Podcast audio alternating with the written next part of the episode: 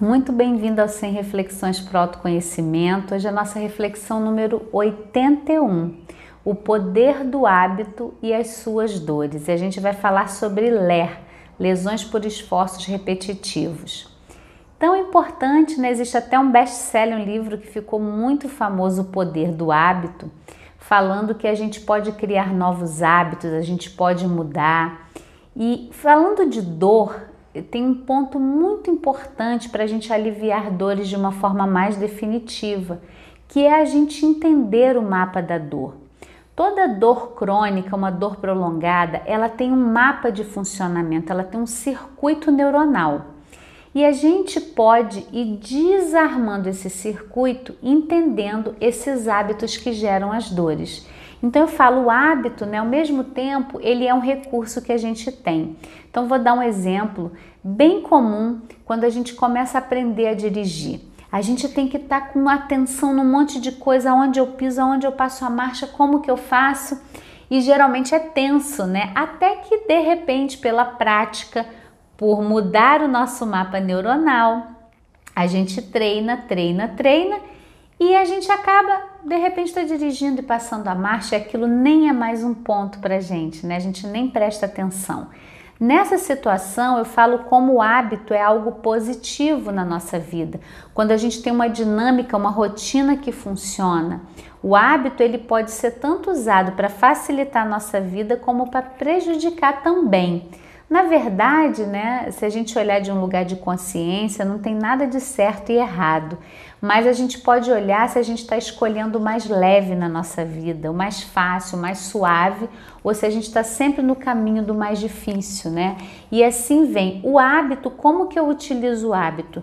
Para estar tá mais leve, para fluir, ou eu uso o hábito?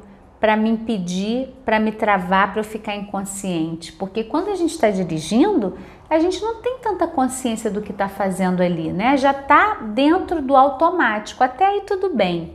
Mas quando a gente fala do nosso corpo, hábitos podem ser muito perigosos, porque a gente vai ter uma tendência, por exemplo, se você sempre apoia do lado direito do seu corpo, o peso está sempre ali, você tem uma sobrecarga desse lado, o seu corpo só funciona assim, você está sobrecarregando as cartilagens, usando os tendões, os músculos, todos de uma mesma maneira.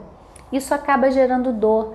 Se você senta sempre no mesmo lugar, dorme sempre do mesmo lado da cama, então é um hábito, né? Eu nem penso, eu deito daquele lado da cama. Como seria mudar o lado da cama?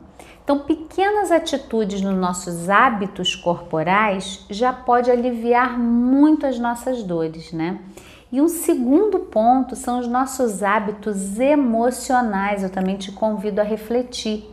Que hábitos, que padrões emocionais você continua nutrindo? Eu vou dar alguns exemplos, né? Às vezes a gente tem aquele hábito da vitimização.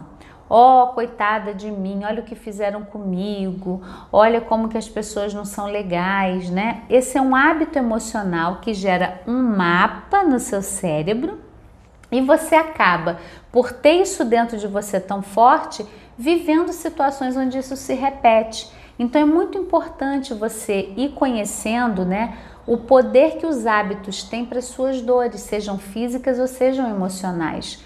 Começar a perceber os scripts que você repete. Então, por exemplo, às vezes o hábito é da reatividade. A pessoa fala, você tem logo que rebater. Ou a sua lei é bateu, levou. Comigo é assim, bateu, levou. Quais as consequências disso para você, para sua vida? O que desse padrão não está funcionando mais que já pode ser mudado? Porque muitas vezes já está no piloto automático. Igualzinho você nem pensa para passar a marcha no carro, você tem sempre aquela mesma atitude. E aquele padrão emocional, ele gera também química no seu corpo, ele gera reforço de conexões neuronais e a gente pode seguir só repetindo, né, como se fosse imutável.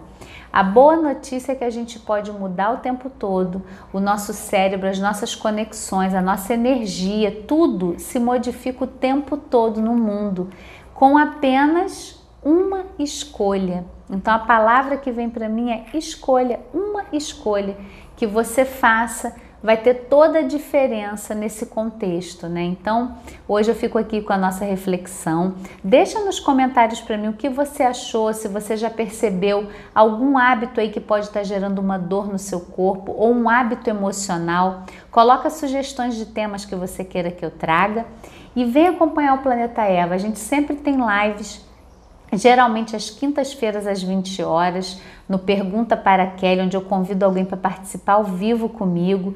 No nosso site do planetaeva.com.br você pode é, experimentar o Integra Amor, que é um curso gratuito para você. E aqui na descrição do vídeo tem nosso canal do Telegram, todas as redes sociais para você acompanhar e poder aliviar dores do corpo e da alma reconhecendo as causas emocionais. Até o próximo!